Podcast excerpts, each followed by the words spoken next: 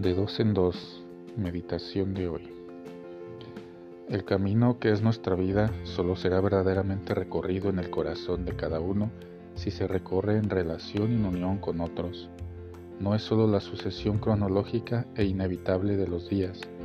O vivimos nuestra vida de dos en dos, haciéndola florecer en la unión con Dios y necesariamente con los demás, o no vivimos en absoluto, aunque tengamos la ilusión de hacerlo. Cualquiera con o sin fe se da cuenta. Cualquiera descubre fácilmente de lo que hace que la vida sea grande e importante es la calidad de la relación que tenemos entre sí.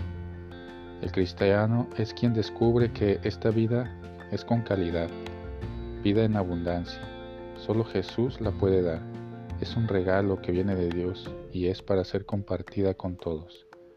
Por eso somos enviados de dos en dos, porque es mejor, porque es más fácil, porque nos apoyamos mutuamente, porque lo que tenemos para anunciar es eso mismo, vivir de dos en dos, con la profundidad con la que Dios nos desafía a hacerlo cada día.